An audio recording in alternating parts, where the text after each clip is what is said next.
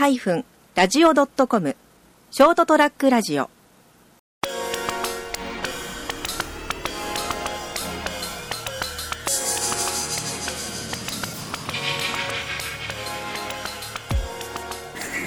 これいいね。どうもどうもどうも。はいということで第2回目の始まりもうね。もう。もう。トトイレ行く？あそう、えーということでショートトラックラジオ第2回目というかですね工事らの会で第2回目が、えーもうついてたからもうじゃあ日本の医療について。あ日本の医療ね。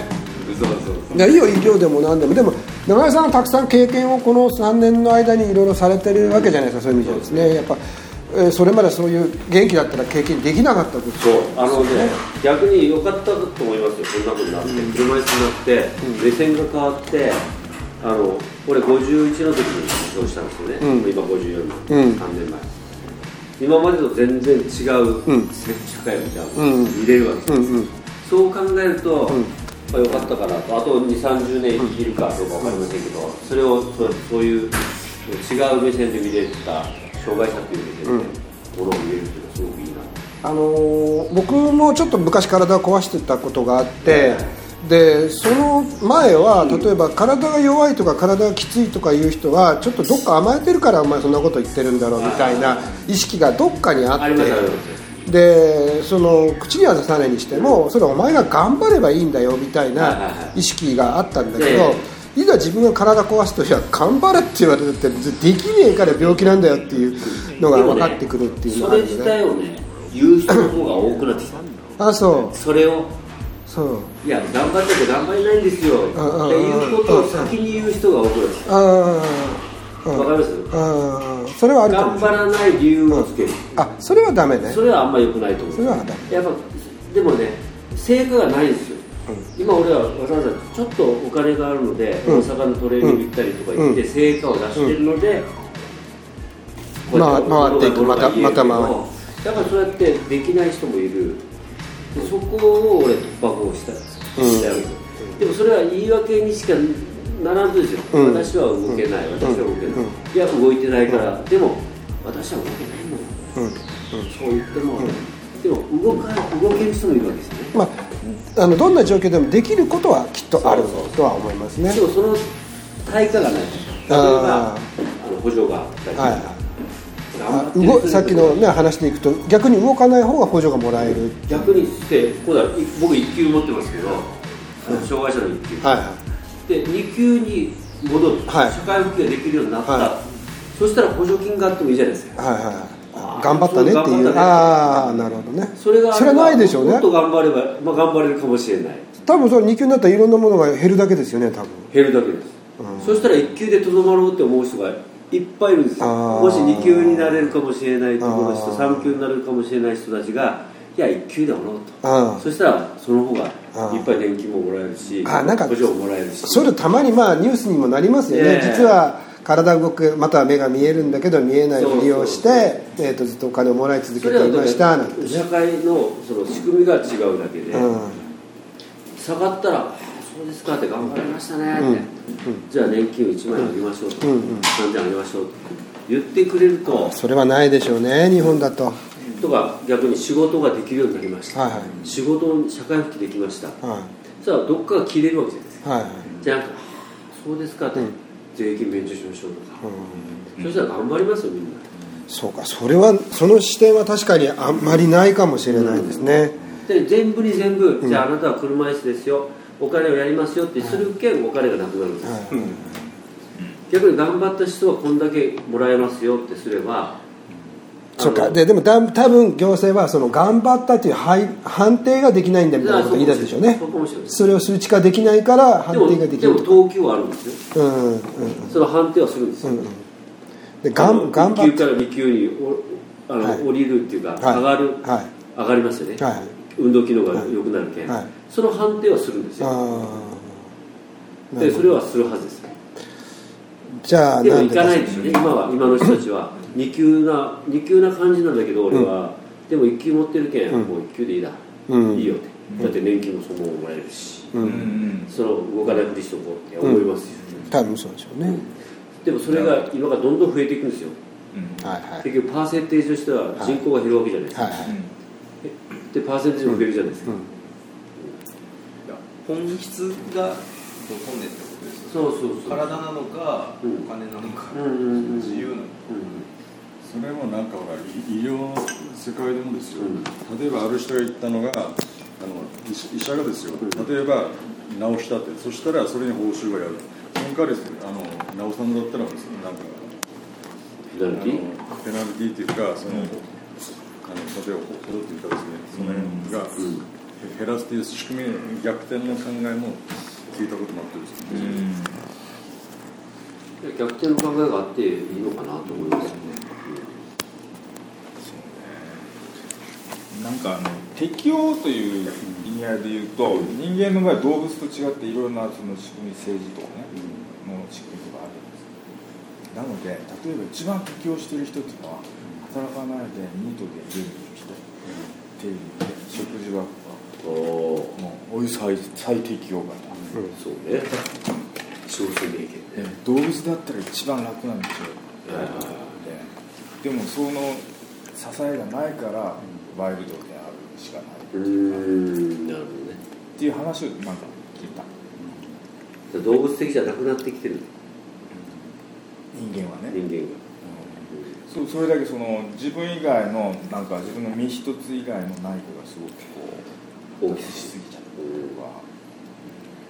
文化も発展してその傍らでそういうあのものも発展しでも人間が成熟している上で、うん。動物とは違う。例えば文化音楽を奏でられるとか絵が描けるとか、そういう第六感的なものっていうのはやっぱこう人間にこうもらったものだけそのあれとしてやっぱそういうことが続いてくるんですよねそうね。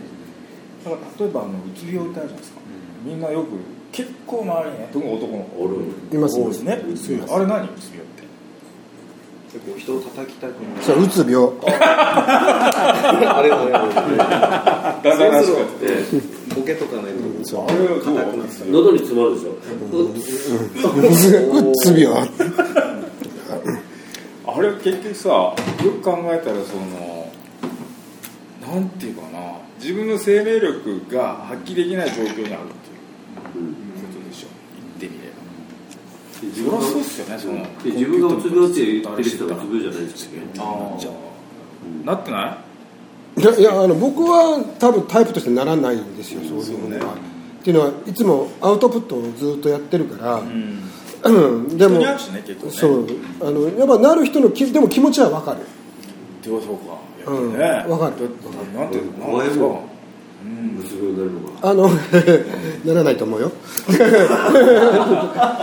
俺だって首の折ったんですよ。まあそりゃそうだね。そう言われても何も言えないから。それでもねならなかったんですよ俺うつ病ほとんどの人がうつ病になるそうですよ。なるのなるって。もうほら動けない。あのうんうん。人間ってね人との関係とかいろんなものとの関係で自分を作っていて、結局その関係が切れるっていうようなことでうつ病になったりとかまたその関係を切ることによってこう自分を守ったりとかするんですよ。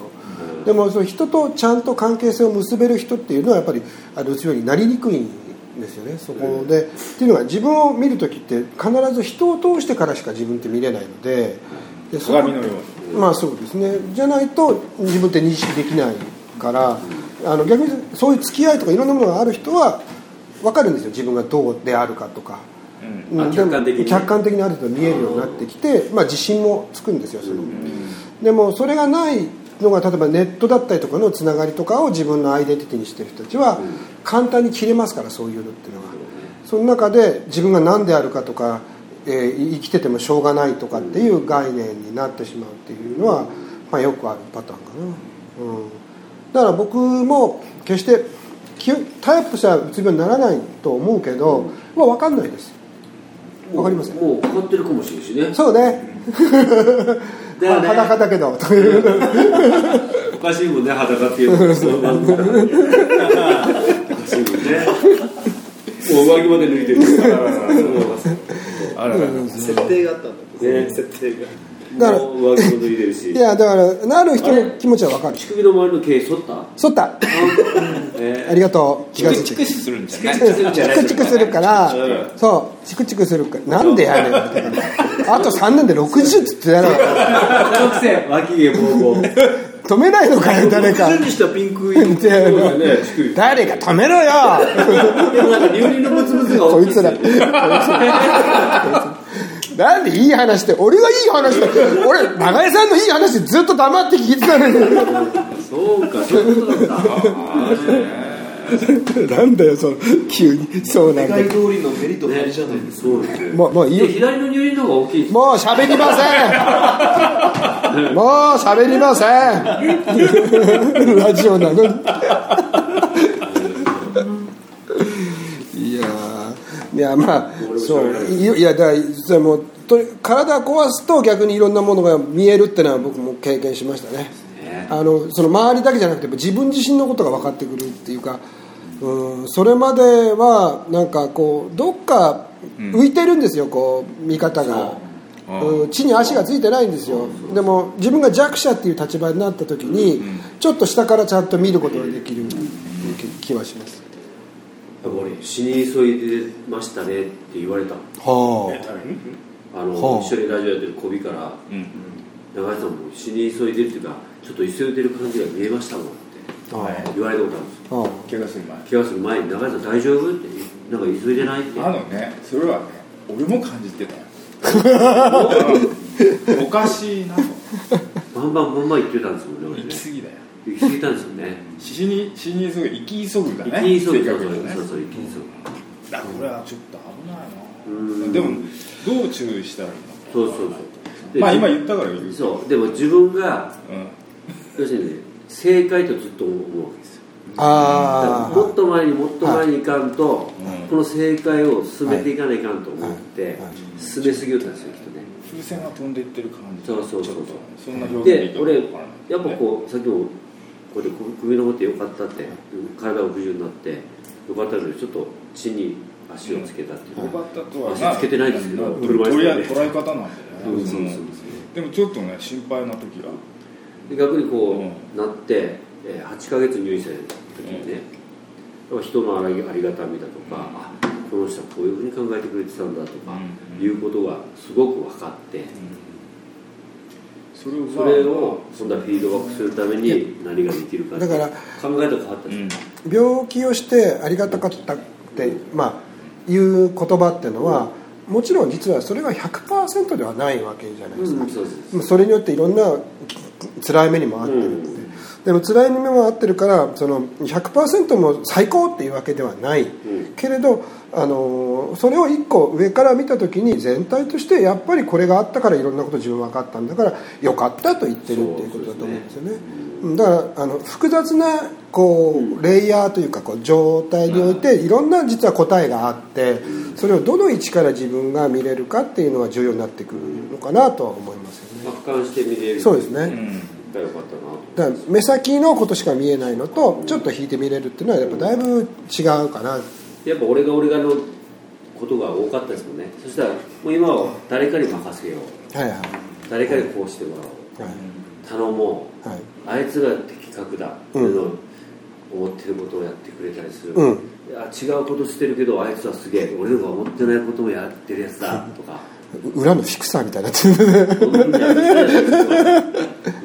そういうことが考えれるようになったからそうですね。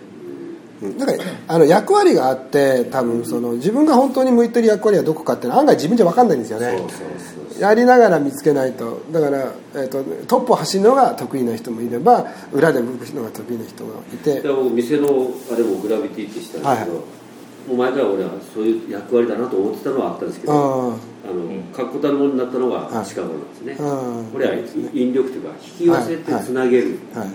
引き寄せてつなげる。はい。っていうのがい。俺の役割なんですよ、俺は上に行って、うん。俺から俺が、うん。俺をに集まってこいじゃなくて、こうやってつなげるつなげることによって、まあでも長さんの場合ね周りがほっとかないでしょうからね。ほっときますよ。いろんな人がやっぱり長井さん頼ってらっしゃる人がいるとでもそれは思うし俺はこうつなげていくことが大事なんで、うん。でたまたま俺が上に上がったとしても、うん。それは皆さんが上げたことですよって、おおよしよしお前もだいぶ人間出てきできてきたな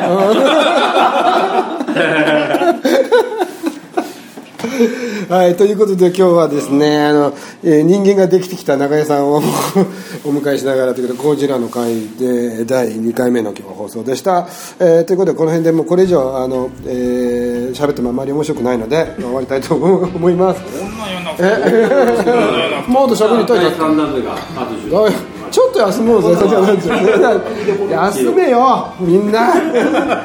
ということでございました、どう編も集。がめん。どくさ